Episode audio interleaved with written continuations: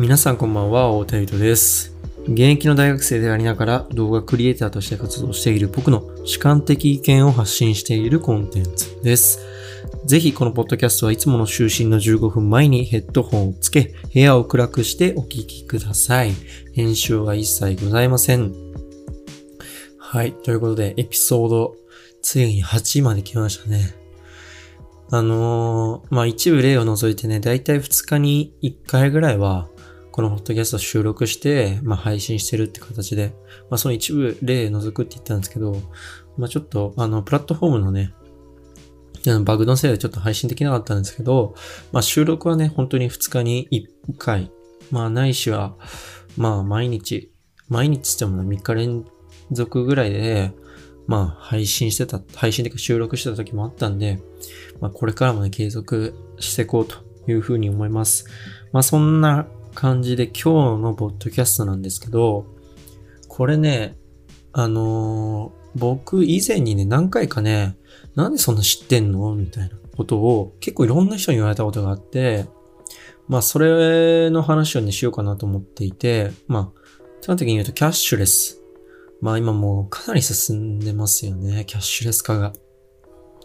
で、どのくらい進んでるかって具体的に言うと、僕の大学の食堂まで、あの、 PayPay とか使いますからね。もうキャッシュレスオンリーだし、あと、あの、食堂の、えレジは、あれです。あの、無人、無人レジです。で、自分でセルフでやって、そう、セルフレジだね。セルフでやって、まあ、会計するみたいな感じですね。なので、まあ、僕自身も、正直あの、財布は持ち歩きますが、小銭は一切持ち歩かないですね。小銭入れあるけど。その携帯、あ、携帯じゃないや、財布の中に小銭入れはあるけど、一銭も小銭持ち歩かないですね。そのもう小銭が働くような、あの会計というか、その例えばまあ1000円以下のものであれば、本当に今だったら Suica とか PayPay とか、なんとか Pay とか、ありますよね。楽天 Pay とか、 LINE Pay とか。なんかそういうのでもう僕支払っちゃうので、で、1000円以上とか2000円ぐらいのま会計、結構大きい金額であればもうカードで支払うので、本当にね、現金使わないですよ。なのでもう ATM をあんま下ろさないですね。正直。まあもうほんと下ろすときは飲み会とか行ってた時ぐらいなので、もう今はもう一切ないですね。で、正直なところ飲み会もあれ古いっすよね、今。みんなでいくら金集めて、みたいな。しなきゃいけないじゃないですか。で、結局誰かしらお金ねえ、みたいななって、じゃあ俺が肩持つから後で払ってくれよな、つって、それで、あの、払ってくれた試しないですよね、ちゃんと。まあ本当に払ってくれる人はもちろんいますけど、まあ6割、7割はもう忘れますよね。正直僕も何回かありますけど、もう忘れてます。自分自身が。で、多分結構あると思うんですけど、自分自身忘れるし、やっぱりなかなか言いづらいっていうところもある、あるとは思うんですよ。実際あります、それは。なので、あの、まあ、その、全員でね、割り勘するときの解決方法とか、あとはこれから日常生活で、どうやってキャッシュレス化を行ってお得に買い物するかっていうのを、まあ、僕の実践している方法っていうのを、もうあんまり紹介したくないですけど、紹介したくないですけど、まあ、存分に紹介していこうと思います。でね、本当にね、これ僕がやってる方法を実践すれば、正直ね、年間でね、4、5万ぐらい浮きますよ。本当に。僕はね、あのー半年間ぐらい、えー去年か、去年じゃないな。えー高校を卒業したあたりから、まあ、カードを作って、で、キャッシュレス化をもう全部整えてやった時にね、まあ、1年間、1年間じゃない、半年間で2、3万ぐらい浮いたんですよ。なので、まあ、1年間で換算すれば、まあ、5、6万は、まあ、ザラに浮くかなというふうに思ってますんで、ぜひ最後まで聞いていただければと思います。じゃあ、まずね、その、どっから話そうかな。あ、まず、僕の財布の中身なんですけど、あの最近流行りかな？流行りだと思うんですけど、流行りの財布を使ってるとは言わんばかりに、まあ流行りとは言いますが、あのミニマムな財布なんですよね。あの、三つ折りで、えー、本当にね、まあもちろん財布、財布じゃないや、携帯よりはちっちゃいですよ。iPhone、僕が使ってる iPhone 11がちっちゃくて、まあイメージで言うと、あの、AirPods みたいな感じなんですよ。まあ、あれぐらいさすがに大きいですけどね。で、えー、クレジットカードが入るのが3つしかないんで、そこに僕が入れてるカードが、まあ、4つありますと。で、1つはクレジットカードと、えー、それから免許証。で、あとはデビットカードと、えっ、ー、と、学生証ですね。まあ、学生なんで。あれかなり必須ですよね。必須アイテム。で、まあ、まあ、4つ持ち歩いてますと。で、あの、普段の買い物をどうしてるかっていうと、ほぼ携帯で行ってますね。もう当たり前ですけど。当たり前のように携帯使ってます。で、えー、まあ、携帯の中にもいろんなそのキャッシュレスのね、あの、プラットフォームがあるので、まあ、主に使ってるのがもう僕はね、ほんと2つだけです。もうこれさえやっとけばまあいいんじゃないかっていう、あの、いろんなプラットフォームあるじゃないですか。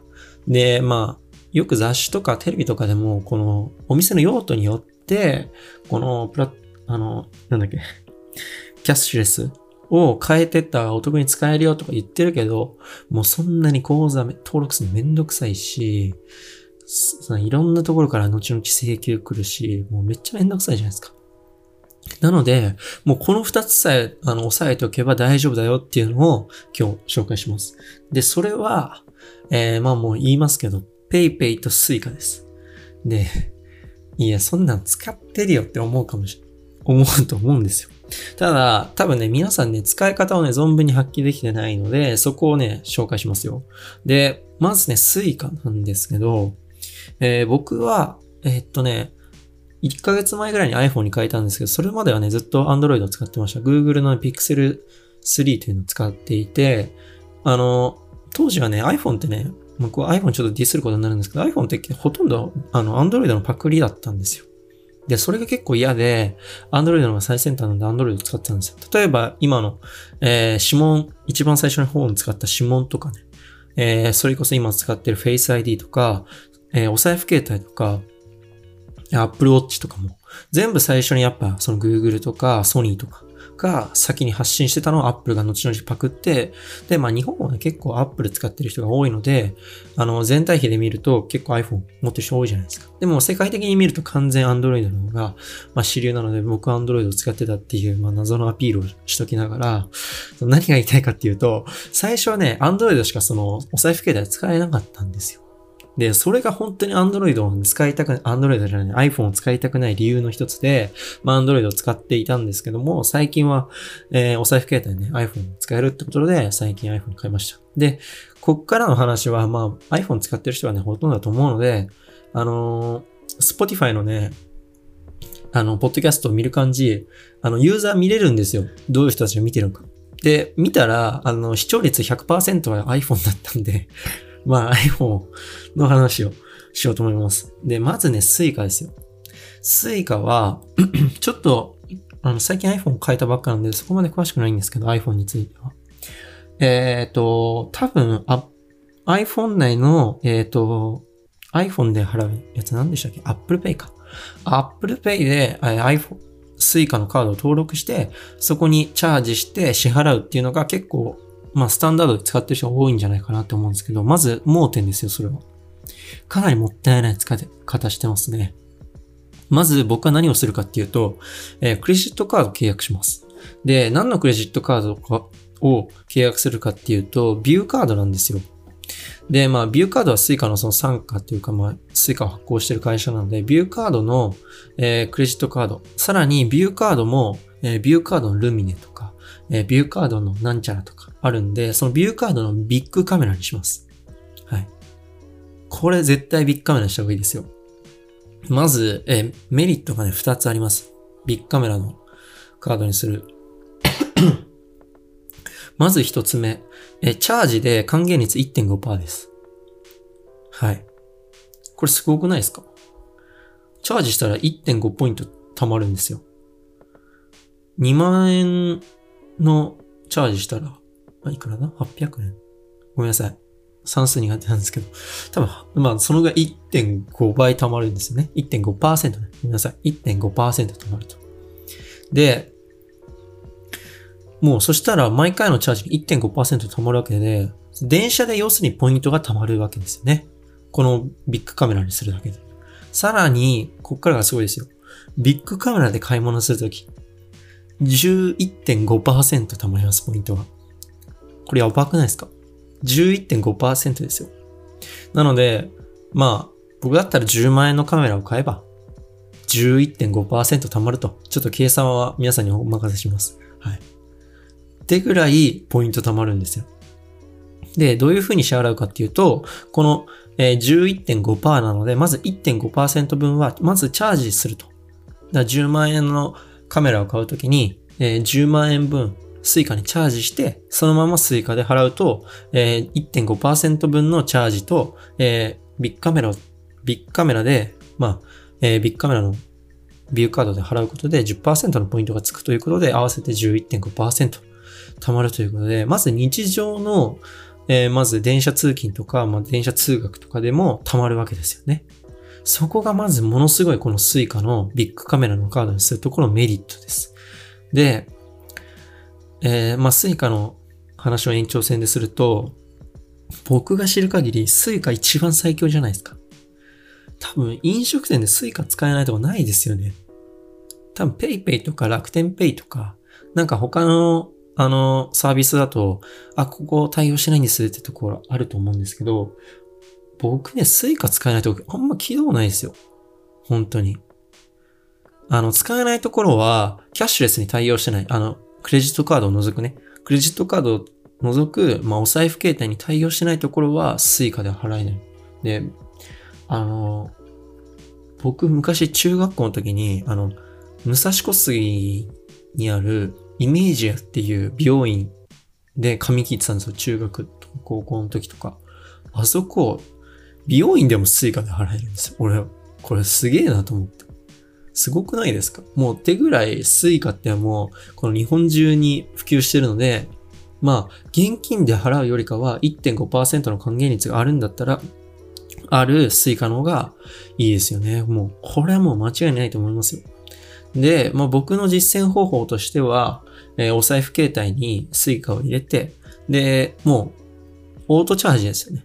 もう2000円以下になったら1000円チャージするっていう設定にしとくので、もう僕はあの、あの、チャージとかしたことないですね。券売機。あの、一人ね、僕の友達でね、あの、電車乗るとき100%の確率、100とは言いません。99%の確率でチケット買うやついるんですよ。はい。あいつもう金、金なさすぎていつもチケット買うんですよ。けど、もう逆に冷静に考えたら貧乏なことしてますよね。1.5%還元に作るんだから、そっちの方を使った方が絶対お得っていうことで、はい。もし聞いてれば、雄大気をつけろよ。っていうことで はい。じゃあ次ね、あの、もう一つのキャッシュレスなんですけど、もうこれはね、 PayPayですよ。これ最強です。本当に。これマジ最強で、あの、 PayPay使ってる人多いと思うんですけど、もし PayPay 使うのであれば、必ず、えっと、Yahoo のクレジットカードを皆さん契約してください。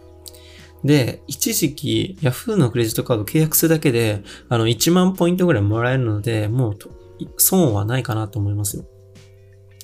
で、このね、Yahoo のクレジットカードがマジで半端なくて、で、僕は、あの、まあ、銀行、まあ、言っていいかな。あの、楽天とか使ってるんですよ。楽天銀行とか楽天カードとかね。まあ、楽天カード持ってるんですけど、昔はその楽天デビットカードで、あの、決済してて、なのでネット通販とかも Amazon ってよりかは楽天市場使ってたんですね。で、ポイント貯まるし。で、この Yahoo カードを手にしてから、もう100発100中ぐらいで Yahoo ショッピング使うんですよ。Yahoo ショ。通称 Yahoo ショですね。で、ヤフーショーは、あの、ヤフオクも使えるので、まあ、利便性は高いと。でなぜこのヤフーショッピングを使うかっていうのをちょっと今、話しますね。あの、これね、ヤフーカードを契約しますよね。で、ヤフーカードを契約すると、その、PayPay の中でヤフーカードを登録できるんですよ。で、登録すると何がいいかっていうと、このヤフーはね、何を考えてるのかよくわかんないんですけど、あの、PayPay で支払うと、10%還元来るんですよ。はい。ちょっと間違ってたらごめんなさい。で、さらに Yahoo カードを使ってると10%の還元が来るんですよ。つまりどういうことかっていうと、Yahoo カードの、えー、PayPay で Yahoo カードを登録しますと。で、その登録した Yahoo カード、PayPay 内にある Yahoo カードで Yahoo ショッピングで支払うと20%還元来るんですよ。これやばくないですか？僕ね、あの今 Yahoo ショッピングの注文履歴のところをパソコンで見てるんですけど、えっと、まあ、ちょっと前に、えー、レンズを買ってますね、僕。ソニーの、えー、EF レンズを買ってるんですけど、えー、これが4万円なんですけど、あの20%来て2万2万返ってきてるんですよ。これやばくないですか ?4 万円、あ、ごめんなさい。4万円に対して8000円です。ごめんなさい。8000円来てるんですよ。で、プラス、ちょっとなんか、還元率みたいなのがちょっとなんか、ポイントであるんです。アップルで買ったら1%ってあって、結局4万円の、えー、これはレンズですね。約4万のレンズが1万ちょっと来てますね。ポイントが。合計で。で、その PayPay のポイントプラス、あの、T ポイントも入ってくるので、まあ1万円ぐらいになってると。これ半端ないですよね。で、えー、今使ってるバックパックとかも買ってますね。バックパックが1万2000円ぐらいなんですけど、まあ約1000円ちょっと返ってきてますね。1000、2000、2000弱ぐらい返ってきてますね。合計で。もうこの時点で半端ないですよね。普通に、あの、ヤフショで買わないで、アマゾンとか実店舗で買えば、えー、今のところ1万2000円の差が出るということで、これはね、半端ないわけですよ。あの、このヤフーショッピングを使わない手はないんですよ。で、ヤフーショッピングの盲点なところはちょっと若干高いんですよね。楽天とかアマゾンよりも。あの、ちょっと高いところあると。ただ、この20%の還元を使うことで圧倒的に安さを抑えられるわけですよ。なので、ほとんど僕はもう最近は、Yahoo ショッピングを使って、あの、買ってます。たまに実店舗より高いことあるんですけど、それでも Yahoo ショッピング使いますね。結局20%の還元が来るので、そっちの方がもう断然安いわけです。あ、あの、あれも買ってますね、ドローン。ドローンも Yahoo ショッピングで買っていて、これがまあ、あんま値段言いたくないですけど、6万ぐらいするんですよ、ドローン。安いやつ。一番安いやつなのに DJI の。一番安いやつに6万するんですけど、これがだから、そうですね、1万5千円ぐらいちょっと返ってきてますね。20、これ25%ぐらい返ってきてるんで、還元率が。はい。もう、これ使わない手ないと思いません？で、この PayPay のすごいところって、あの、ごめんなさい、PayPay のすごいところというか、PayPay のめんどくさいところって、いちいちチャージしなきゃいけないじゃないかっていう人いると思うんですけど、この Yahoo ショッピングじゃないですね。Yahoo カードを PayPay の中に登録しますと。そうすると、その PayPay の中のクレジットカードを決済してくれるので、要するにその PayPay で支払うんだけど、実質的には Yahoo カードで支払っているようなもんなので、Yahoo カードを契約して PayPay の中に登録させるというのが一番いいですよ。あの、支払いもスムーズなので。まあちょっと PayPay をね、あの、開く、あの、手間はめ、ちょっとめんどくさいですけど、あの、PayPay ってそ、それこそいろんな、あの、キャンペーンとかやってるじゃないですか。で、僕が一番ビビったのは、あの、皆さん知ってると思うんですけど、100億、100億円還元キャンペーンとか言って、なんかやってたじゃないですか、結構前に。で、あれよくわかんなかったんですけど、ちょっと前に、あの、コンビニで520何円かの昼飯を買ったんですよ、PayPay で。で、あの、527円だから、まあ、 Suicaか PayPay か迷ったんですけど、ちょ、一回 PayPay でいいやと思って、PayPay で支払ったら、あの、PayPay って言うじゃないですか、あれ。知ってます？あれ、あれ、ほんと言わないでほしいです。恥ずかしいから。で、PayPay で支払ったら526円買った昼飯代が526円返ってきたんですよ。526円分ポイントを加算されましたってなって、ただだったんですよ。で、それが何回かあって、200いくらで買った、なんかコンビニのなんか、おにぎりとかの時も全額返ってきたし、なんか PayPay すごいなと思って、まあそっから使い始めてるわけなんですよ。で、なんでここまでね、あの、僕は PayPay をご利用しするかっていうと、さっき冒頭でも言ったように、PayPay って割り勘ができるんですよ。はい。これがね、皆さん知らないと思うんですけど、この PayPay で割り勘できるっていうのが本当にすごいメリットで、あの、まあ、先進国の中だったらちょっとあんまキャッシュレスについてあんま詳しくないんであれなんですけど、先進国の中だったら多分日本ぐらいなんですよ。この通貨の、なんていうんですかね、通貨を移動させるというか、まあ、C2C で、あの、通貨をこう、受け渡しができる方法っていうのは、本当に日本だけができていなくて、これが Suicaについていればマジで僕最強だと思うんですけど、なかなか Suicaが出し渋ってるらしいんですよ。で、 PayPayができるようになりました。これが。で、どういうことかっていうと、えー、 PayPayの方で、えー、だいたい PayPay って電話番号で登録できるんですよね。個人情報とか。で、その相手先の電話番号、または相手先の QR コードとかをこう読み取ることによって、その人に送金ができるんですよ。自分で PayPay、PayPay の、え、中で金額を打って、相手に送金できる。これマジ画期的じゃないですか。で、昔っていうかちょっと前に、あの、LINEPay で、その、なんだっけ、割り勘ができるって CM でもあったんですけど、結局 LINEPay ってみんなやんないんですよ。なぜかって言ったらめっちゃ用途悪いんですよね。使い勝手も悪いし。なんで、その PayPay だったら、あの、銀行口座、最悪ね、銀行口座を登録するだけでお金が入金できると PayPay 内に。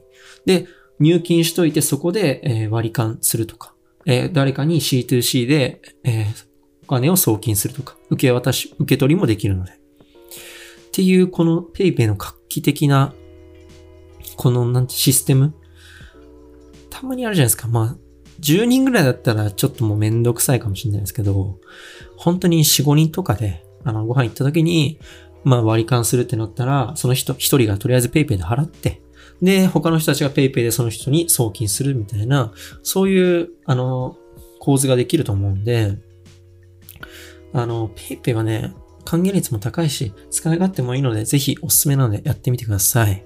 はい。そんな感じかな。あ、最後に一個。あの、僕ね、あの、さっき財布の中身言ったじゃないですか。ポイントカード一個も持ってない感じなんですよ。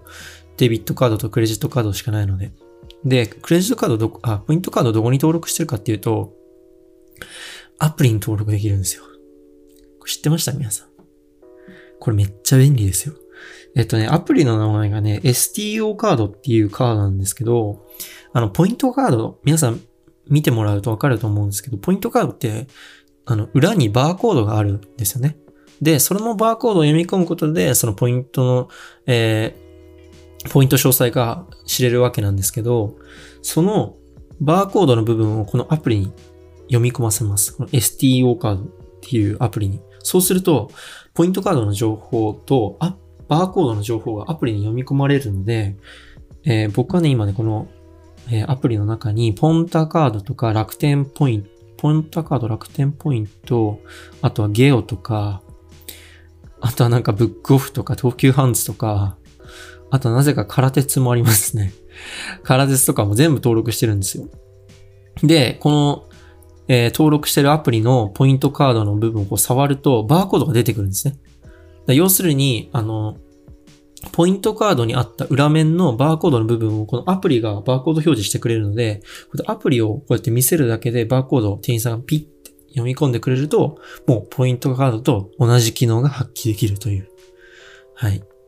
皆さん、ぜひ使ってみてください。これでね、自分の手荷物減りますよ。財布の中のいらないクレジットまみれが全部アプリに1個に集約できる。なんて画期的なアプリなんだと思ったかもしれません。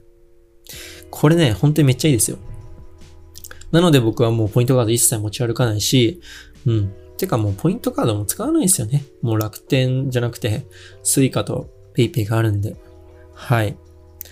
まあ、あのー、こんな感じでね、結構有力な情報を、あの、喋ったと思うんで、あの、YouTube だったらね、いいと思った人は、こう、グッドボタン、チャンネル登録よろしくお願いしますとか言いたいですけど、まあ、Spotify だとないので、はい。ぜひ、いいなと思った人は、これからも引き続き、あの、このポッドキャスト有力な情報とかもね、喋っていこうと。